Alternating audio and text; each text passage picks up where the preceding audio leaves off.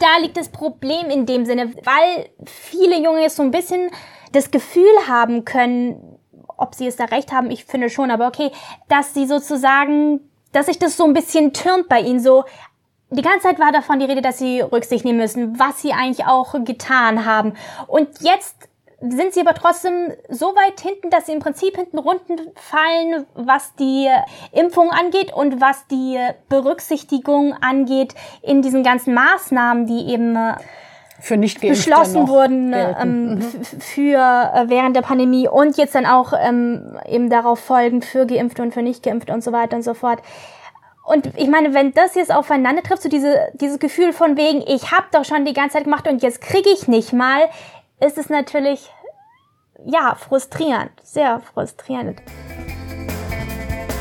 Hallo zusammen, schön, dass ihr wieder dabei seid. Ich bin Miriam. Und ich bin die Nina und ihr hört Nihilo Trotzquam, eine Mutter-Tochter-Welt.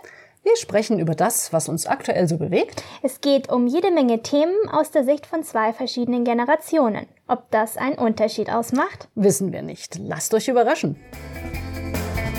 Ihr wundert euch über den Titel Nihilo Trotzquam. Hm, wir auch. Eigentlich ja nur ein Wortwitz. Nichtsdestotrotz haben wir unsere Welt danach benannt.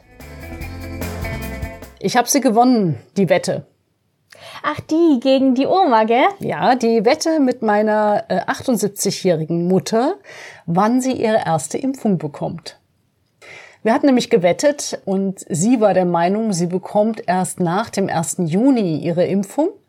Und ich habe gesagt, das wird früher sein. Und damit habe ich gewonnen. Ja. Zum Glück. Zum Glück. Obwohl es zwischendurch hast du selber gesagt, ähm, oh, oh, ich war mir so sicher, dass ich diese Wette gewinne. Mhm. Vielleicht doch nicht. Naja, also das war tatsächlich, als die Nachricht kam, dass AstraZeneca seine Lieferzusagen nicht einhalten kann. Und da war das auch so ein bisschen ähm, ja so, dass man äh, tatsächlich gedacht hat, also das läuft jetzt in eine ganz falsche Richtung. Aber es nimmt ja jetzt wirklich an Tempo auf. Halleluja. Die, die Impfungen. Ja, wobei ich dir die traurige Mitteilung machen muss. Liebe Tochter, mit Priorisierung 4 bist du leider am Ende der Nahrungskette in Sachen Impfen. Ja, ich werde keine Wette abschließen. ja, das könnten wir vielleicht tatsächlich mal machen. Du meinst, ich muss mein Glück erzwingen. Naja, also die Kanzlerin sagt, erste Impfung bis zur Bundestagswahl. Ja, das war klar, dass der Satz kommt, allein wegen der Wahl. Ja, hm, gut. Aber also da würde ich doch fast mal sagen, würde ich mich trauen, mit dir zu wetten, dass du tatsächlich vor September eine, ein Impfangebot zumindest bekommst. Ein Impfangebot. Für die erste vor Impfung. September. Ja, okay, doch. Gut, na gut, das, da wette ich jetzt nicht dagegen. Hm, hm. Okay wir wollten uns in dieser Episode mal so ein bisschen ähm, unterhalten über das Thema Solidarität oder Selbstsucht. Äh, wie schaut es aus mit Impfen und mit äh, Freiheiten für Geimpfte? Das soll so ein bisschen unser Thema sein. Auch wenn wir vielleicht wieder nicht unbedingt verschiedener Meinungen sind, aber kommen wir trotzdem von zwei Standpunkten. Im Prinzip ähm, du alt, ich jung, hehe, wenn ich das mal so sagen darf, mit der Tochter beziehungsweise tatsächlich auch du geimpft, zumindest mit der ersten Dosis, ich nicht und auch nicht unbedingt jetzt bei mir mit Aussicht auf sehr baldige äh, Möglichkeit. Ja, ich sage nur Bundestagswahl, ganz genau. Generell muss ich sagen, finde ich das mit den Priorisierungen ja richtig. Also, dass die gefährdeten Gruppen äh, in den Fokus genommen wurden und wir gesagt haben, erst die über 80-Jährigen und die noch darüber, dann die über 70-Jährigen, die über 60-Jährigen, und jetzt beginnt es halt so ein bisschen aufzuweichen. Also jetzt äh, kommen halt äh, Unternehmen, die sagen, wir machen das über die Betriebsärzte. Äh, jetzt gibt es in Bayern äh, die Geschichte, dass Journalisten systemrelevant sind und bevorzugt geimpft werden sollen. Jetzt gibt es ganz verschiedene Diskussionen, wie diese Priorisierung verändert bzw. aufgeweicht werden soll.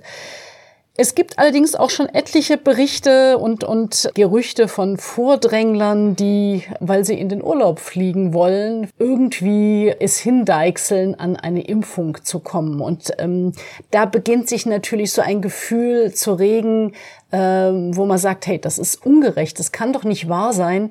Ich nehme mich zurück, ich befolge alle Regeln, die, in die im Rahmen dieser äh, Bekämpfung der ähm, Corona-Pandemie erhoben wurden, auch wenn man vielleicht das eine oder andere für nicht so sinnvoll erachtet, aber aus Solidarität macht man da einfach mit. Und dann gibt's wieder die, die so ein bisschen gleicher sind und die es irgendwie schaffen, sich vorzudrängeln. Wobei, du hast eben erwähnt, ich habe auch schon die erste Impfung bekommen.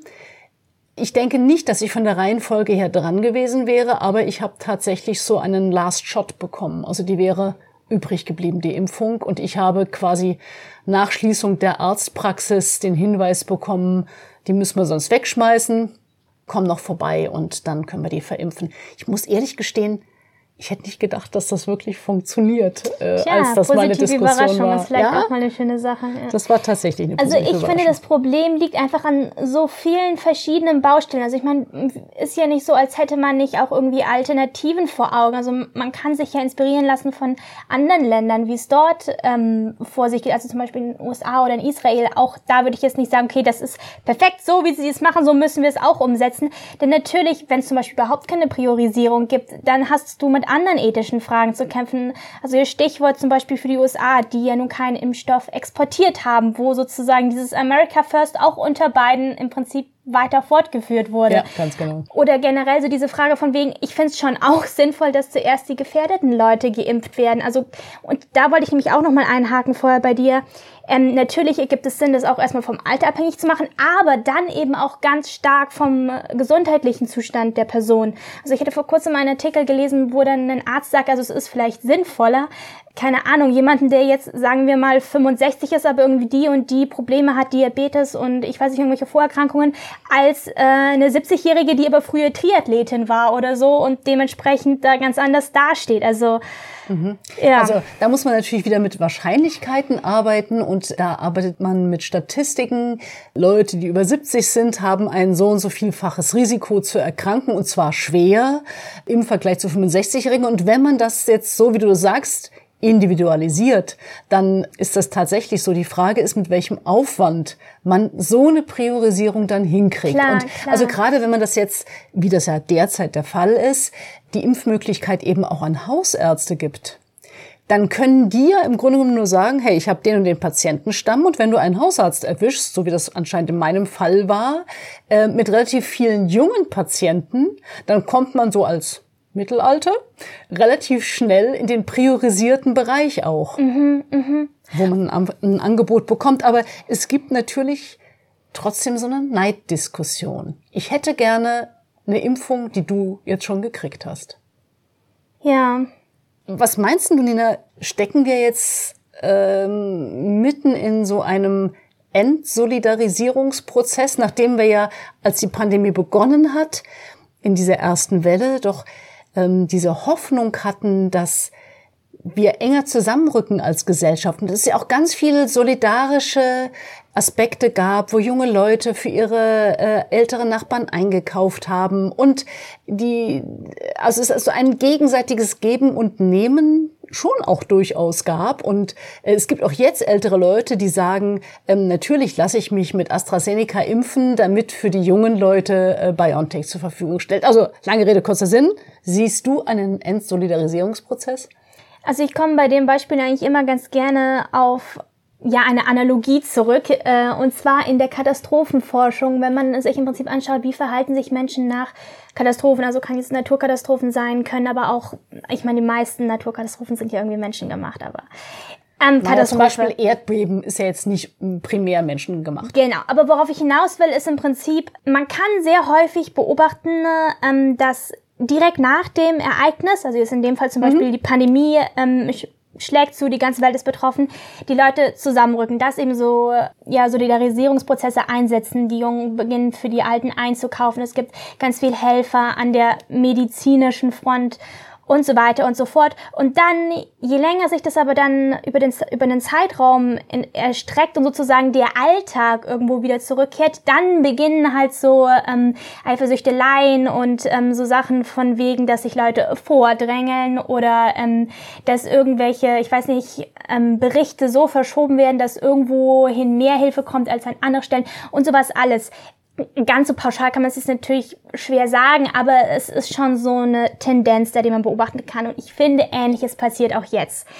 Ich meine, gut, Ent Solidarisierung ist es natürlich so ein bisschen, ich meine, wir haben immer noch Mediziner, die sich tot arbeiten in den ja. Intensivstationen und alles. Also deshalb wäre ich jetzt so ein bisschen vorsichtig, aber ja, also man, man merkt doch einen gewissen Frust, der die Leute auch nicht unbedingt dazu verleitet, sich wieder zusammenzureißen und sagen, sag es, ich habe wieder die volle Energie wie beim Einsatz der Pandemie, wo ich für die und die Nachbarn eingekauft habe oder wie auch immer. Und das, ich meine, irgendwo ist es ja menschlich, man kann es ja verstehen. Es, wir sind jetzt in einem ganz anderen Zeitraum als vor einem Jahr, wo wir sozusagen noch frisch im Backup die Erinnerung an vergangene Partys und sonst was hatten. Das ist ja jetzt viel ausgeleierter alles schon. Fällt dir das denn schwer? Also so, weil du jetzt gesagt hast, die Erinnerung an Partys, ja. weil die eben jetzt nicht mehr möglich also sind? Also bei mir persönlich, also mir kommt halt zugute, dass ich, obwohl ich eigentlich schon ein extrovertierter Mensch bin, aber jemand bin, der ganz gut alleine kann. Ich habe mir im Prinzip so ein bisschen ein Projekt gesucht, dass ich gesagt habe, okay, das mache ich über äh, Corona hinweg.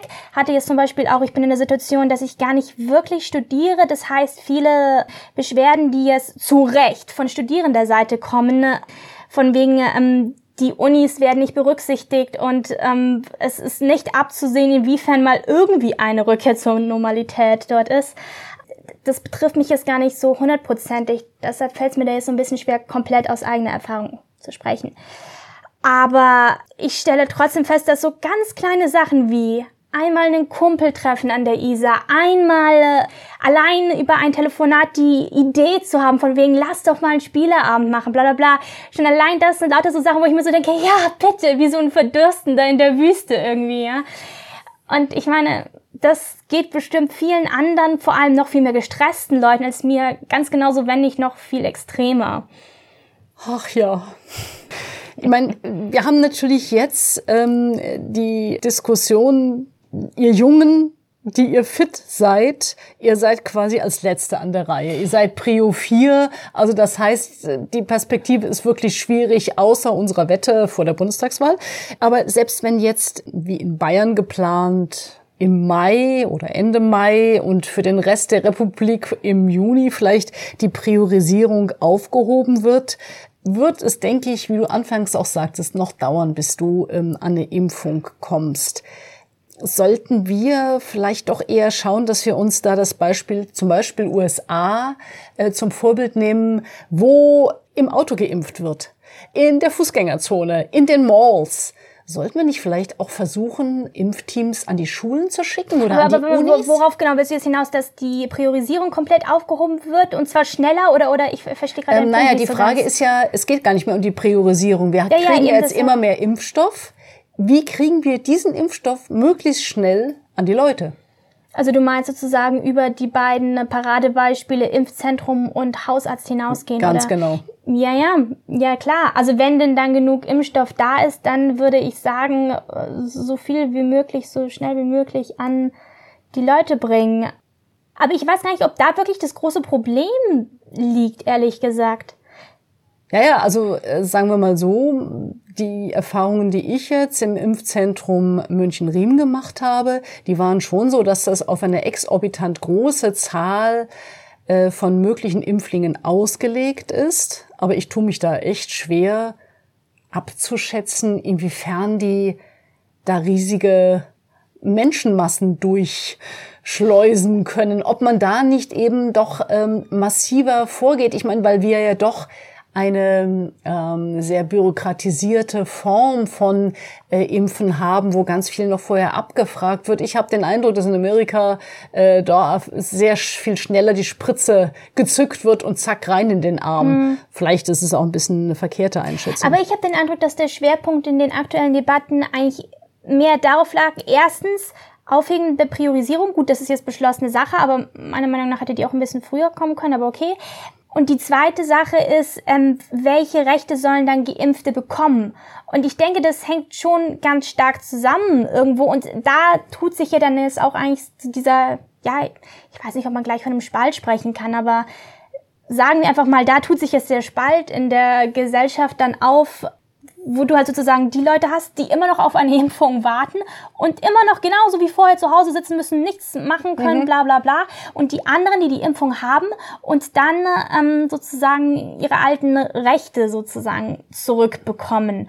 Und da entstehen natürlich auch wieder so diese Eifersüchteleien von dem und, und Neiddiskussionen, ja, genau. auf jeden Fall. Ähm, naja, gut. Aber, aber was du jetzt angesprochen hast ähm, mit mehr und schneller impfen, also ehrlich gesagt habe ich das jetzt nicht so sehr in der Debatte gesehen. Deshalb bin ich jetzt irgendwie automatisch davon ausgegangen, okay, die Möglichkeit, möglichst viele Leute zu impfen, wäre schon da, ist halt bloß gehemmt bisher zumindest noch wegen der Priorisierung. Ja, und das ist ja die Frage. Deswegen soll die Priorisierung ja aufgehoben werden, dass man sagt, es ist zu kompliziert, die Leute jetzt wirklich nach diesen Priorisierungen zu impfen. Wir müssen jetzt ähm, mehr auf Geschwindigkeit und Tempo achten und darauf achten, möglichst schnell, in möglichst kurzer Zeit, mhm. möglichst viele Leute zu impfen. Ja, wobei ich finde, ich weiß es halt ehrlich gesagt nicht, inwiefern sich das, das ausspielt. Denn woran ich es gerade noch so ein bisschen dachte, ist, Angenommen, jetzt von diesem Augenblick an wäre die Priorisierung aufgehoben. Bam. Dann ist es ja trotzdem so, dass jetzt nicht jeder sozusagen die gleichen Chancen in dem Sinne hat, an eine Impfung zu kommen. Und das wiederum liegt dann an, ich, ich nenne das jetzt mal ganz doof, Aufklärungsnetzwerk. Ja. Also sozusagen ohnehin privilegierte Leute sind dann sozusagen eher in der Lage, an einen Impfstoff zu kommen, weil sie den Luxus sozusagen haben, informiert zu sein und zu schauen, okay, wo kriege ich möglichst schnell eine Impfung, überhaupt das Wissen zu haben, okay, ich brauche eine Impfung und ich kann mir auch aufgrund bestimmter Quellenlage ähm, sozusagen mir selbst versichern, dass das die richtige Sache ist. Mhm. Und ich kann mich registrieren, ich habe einen Rechner, mit genau. dem ich genau. mich registrieren kann, ich weiß, wie das funktioniert. Äh, ich bin der Sprache mächtig und kann deshalb genau, äh, dem, dem folgen. Von daher gibt es ja tatsächlich auch neben der Forderung, erstmal die Eltern noch zu impfen in Sachen Priorisierung oder die Schulkinder, soweit sie eben ähm, zugelassen oder der Impfstoff für sie zugelassen ist, also derzeit aktuell über 16. Es ist ja jetzt eben die Rede davon, dass der BioNTech-Impfstoff auch für jüngere äh, Menschen zugelassen wird. Aber da ist ja dann doch die Frage äh, in, in dieser Diskussion, wo ähm, können wir diese, diese Priorisierungen ähm, anbringen? Sollten wir nicht vielleicht doch eher noch sagen, bevor die Schulkinder, die jüngeren Schulkinder äh, ab zwölf drankommen, nehmen wir jetzt erstmal die Leute im Studien- und Azubi-Alter, weil die noch viel mehr Kontakte haben. Ja, idealerweise, ob sie die jetzt immer noch haben nach einem Jahr, ist die Frage. Ähm, okay, das war jetzt sehr dark.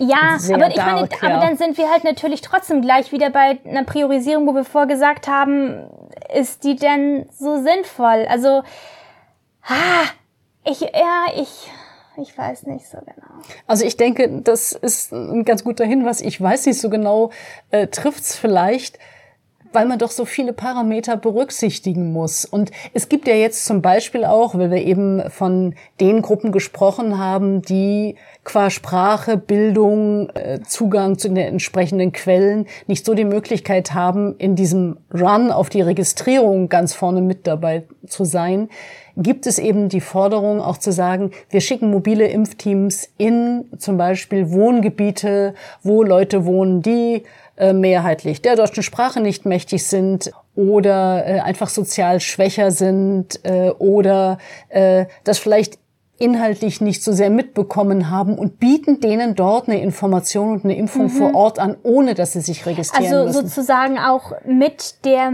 Infrastruktur der Impfung die Infrastruktur der Information auszubauen. Wenn man das schafft, dass das sozusagen Hand in Hand geht, glaube ich, ist das ein sehr großer Schritt, der sehr wichtig ist. Kommen ja. wir aber trotzdem noch mal auf die jungen Leute zurück, äh, um die es ja jetzt auch eben gehen soll. Wenn man jetzt unser Land anschaut, ich glaube, das Durchschnittsalter liegt so bei 45. Äh, Im internationalen Vergleich ist unser Land äh, definitiv ja, überaltert. So wir sind so alt. Sind so alt. Die Jungen, wir haben es eben äh, kurz erwähnt, haben am Anfang der Pandemie mehrheitlich Rücksicht genommen auf die Alten, tun das jetzt immer noch. Und ich glaube, Alten genau da liegt das Problem in dem Sinne, weil viele Junge jetzt so ein bisschen das Gefühl haben können, ob sie es da recht haben, ich finde schon, aber okay, dass sie sozusagen dass sich das so ein bisschen türmt bei ihnen, so die ganze Zeit war davon die Rede, dass sie Rücksicht nehmen müssen, was sie eigentlich auch getan haben. Und jetzt sind sie aber trotzdem so weit hinten, dass sie im Prinzip hinten runden fallen, was die Impfung angeht und was die Berücksichtigung angeht in diesen ganzen Maßnahmen, die eben äh, für nicht beschlossen wurden ähm, mhm. für äh, während der Pandemie und jetzt dann auch ähm, eben darauf folgend für Geimpfte und für nicht Geimpfte und so weiter und so fort. Und ich meine, wenn das jetzt aufeinander trifft, so diese, dieses Gefühl von wegen, ich habe doch schon die ganze Zeit gemacht und jetzt kriege ich nicht mal, ist es natürlich, ja, frustrierend, sehr frustrierend. Ich, ich glaube, man muss es vielleicht mal an einem Beispiel so ein bisschen festmachen, weil das klingt jetzt irgendwie alles sehr mhm. abstrakt. Mhm.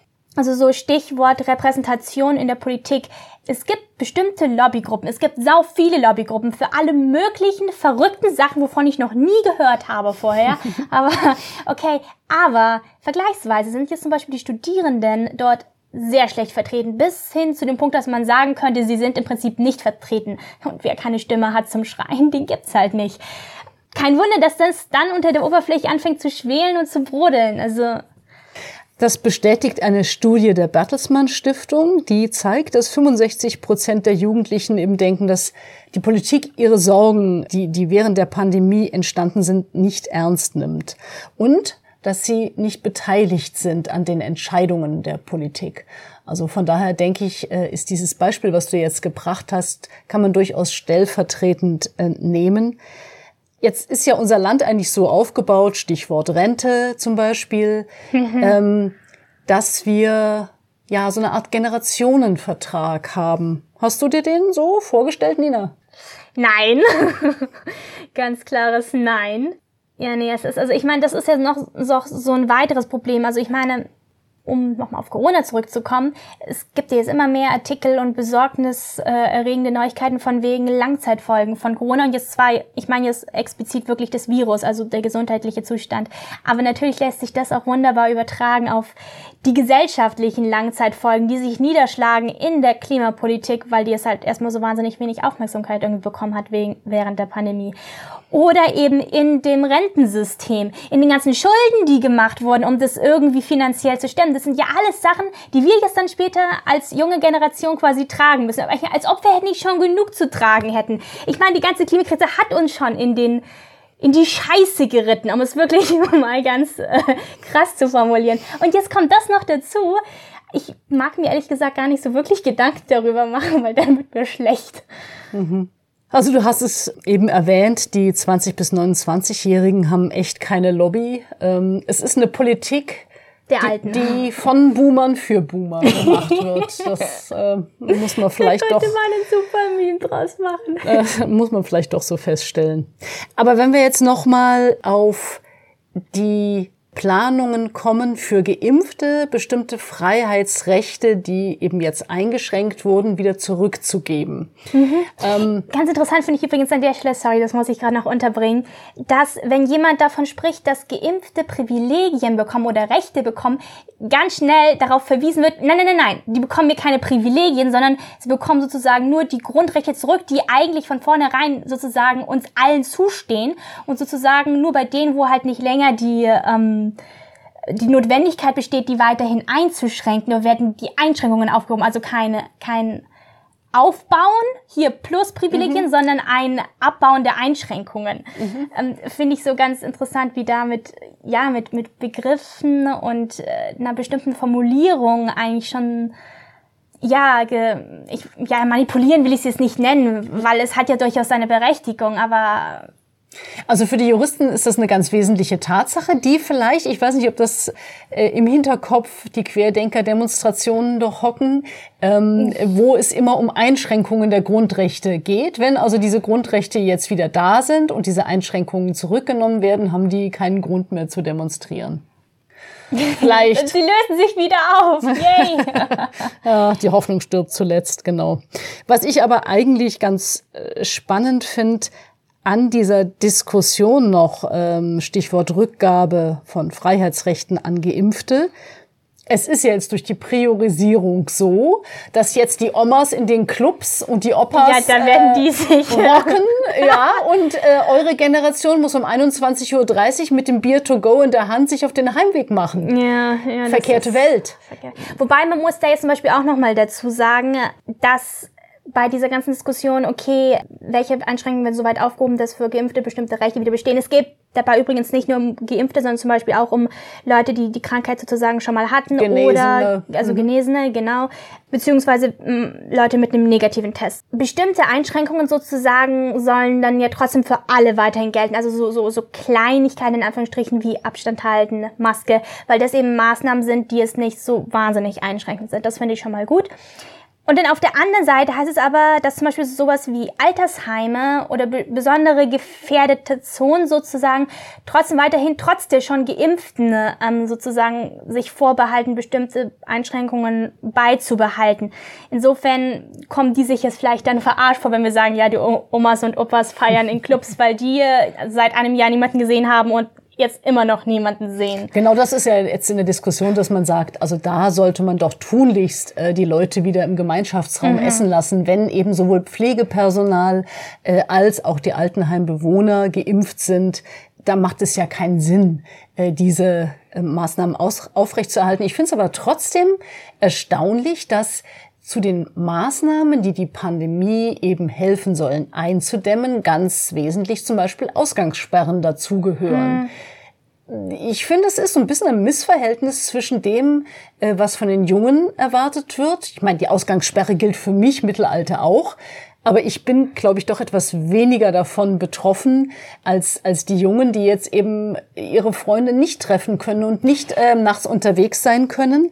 Aber könnte man nicht vielleicht andere Maßnahmen noch weiter in den Vordergrund rücken? Könnte man nicht mehr zum Beispiel auch äh, die Unternehmen die Pflicht nehmen, die jetzt endlich mal ihren Arbeitnehmern äh, die Tests anbieten müssen, aber dass man die noch viel mehr die Pflicht nimmt in Sachen Homeoffice dort, wo es geht. Also ein Busfahrer kann kein Homeoffice machen, ist vollkommen klar. Äh, aber es gibt auch etliche Bereiche, wo äh, die Unternehmen einfach sagen, nö, machen wir nicht. Äh, und dann geht das durch. Aber die Jungen müssen um 22 hm. Uhr zu Hause sein. Ja, das wäre wär eine Möglichkeit, ähm, das so ein bisschen wieder gerade zu rücken.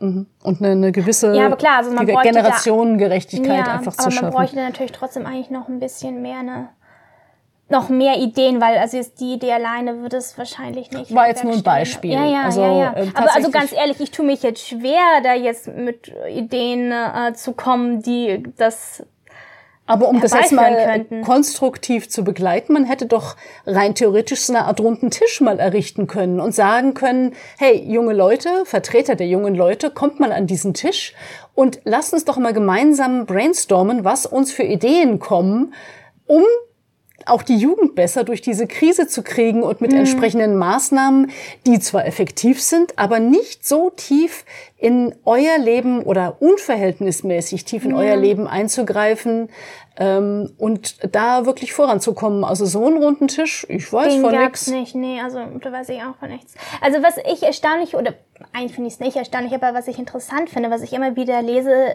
ist, dass Leute so in einem Alter, also oder halt so, ich weiß nicht, Anfang 40 oder so, oder Mitte 40 vielleicht eher sagen, hey, die Erfahrungen, die ihr jung im Sinne 18 plus, sage ich jetzt mal, wobei die Jugendlichen ja eigentlich genauso betroffen sind, die euch jetzt fehlen, also diese Sachen von wegen Kontakte knüpfen, Leute kennenlernen, tanzen, draußen sein, soziales Leben halt. Ähm, Auch ein Auslandsjahr. Genau, die, ähm. die fehlen euch jetzt und wir haben die schon gehabt. Dementsprechend müssten wir jetzt diejenigen sein, die sich sozusagen zurücknehmen und um euch das sozusagen zu mhm. ermöglichen finde ich sehr lobenswert, finde ich auch sehr, würde mir wünschen, dass das so geht. Bloß es ist halt so schwierig, weil, und da sind wir, glaube ich, bei einem generellen Thema, du halt so dezidierte Regelungen quasi bräuchtest, weil du halt keine Pauschalregelung sozusagen einfach auf den Tisch knallen kannst, sondern eine super angepasste.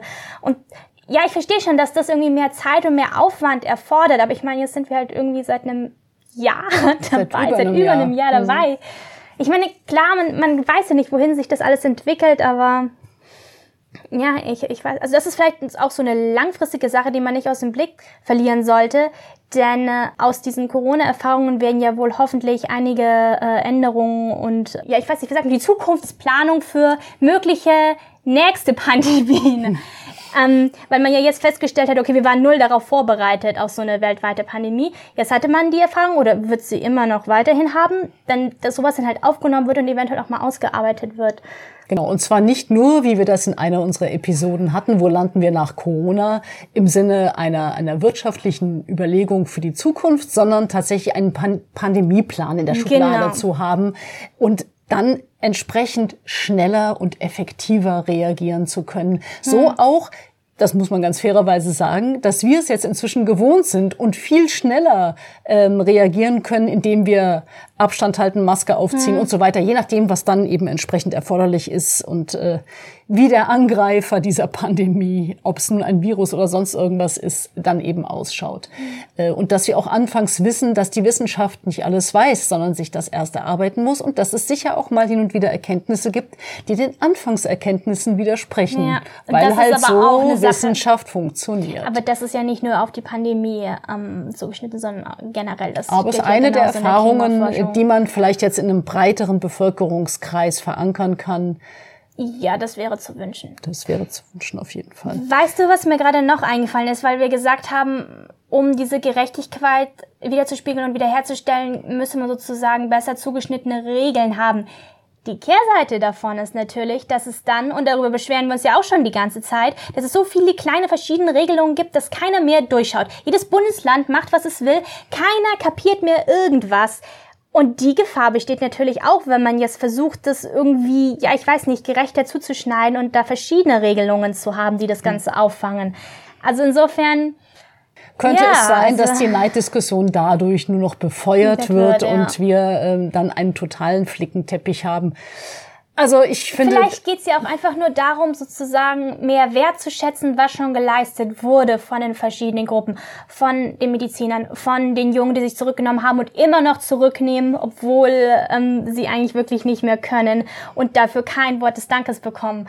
Vielleicht geht es wirklich einfach nur um so ein bisschen eine Wertschätzung. Also ich glaube, es gab vor kurzem, war das der der Bundespräsident Steinmeier genau. hat tatsächlich die Studierenden mal in den Fokus genommen und darauf hingewiesen, dass es eine Verkachelung des Studiums gibt, also in Anspielung auf äh, die ganzen Videocall-Konferenzen, wo äh, die Teilnehmer als kleine Kacheln erscheinen und hat eben auch einen, einen großen Dank äh, an die Studierenden ausgesprochen, die seit über einem Jahr äh, nach der Devise Lernen vor dem Laptop ihr Studium bestreiten müssen, äh, mit der Ausgangssperre jetzt seit doch etlichen Wochen Wochen zurechtkommen müssen und für die immer noch keine Impfung in Sicht ist. Also ich denke, das ist so ein bisschen auf den Punkt gebracht, auch das Thema äh, dessen, was wir jetzt hier äh, besprochen haben in der vergangenen halben Stunde.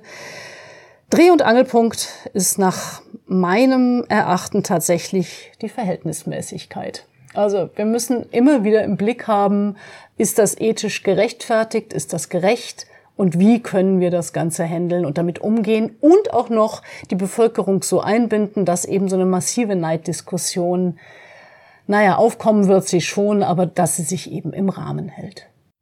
Und um den Generationenaspekt nochmal so ein bisschen mit einzubinden, noch ein, einen Satz in Sachen Verhältnismäßigkeit, in Abhängigkeit vom Lebensalter. Meines Erachtens ist ein verlorenes Jahr in den 50ern nicht so schlimm wie ein verlorenes Jahr in den 20ern. Also gebührt diesen stillen Helden der Pandemie, wie das mal im Stern neulich so nett getitelt wurde, großer Dank, äh, Dank an die Jugend und ja, das ist sozusagen der pathetische Schlusssatz unserer Folge. Also, in Anlehnung an das Dankeschön an die Jugend, war es das mit Solidarität auch schon wieder? in der Diskussion über Solidarität in unserer Mutter-Tochter-Welt.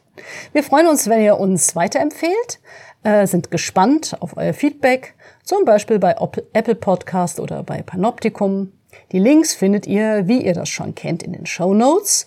Und ihr könnt uns natürlich auch Themen vorschlagen, wenn ihr wollt, gerne unter folgender Mailadresse nihilo-trotzquam at gmx.de. Und für die, die das noch nicht längst getan haben oder für Leute, die ganz neu dazukommen, wir freuen uns, wenn ihr unseren Podcast abonniert. Es gibt ihn bei Spotify, bei Google und Apple Podcasts und generell überall, wo ihr Podcast findet. Die nächste Episode hört ihr in 14 Tagen und die wird etwas Besonderes sein, weil wir dann nämlich einjähriges Jubiläum feiern.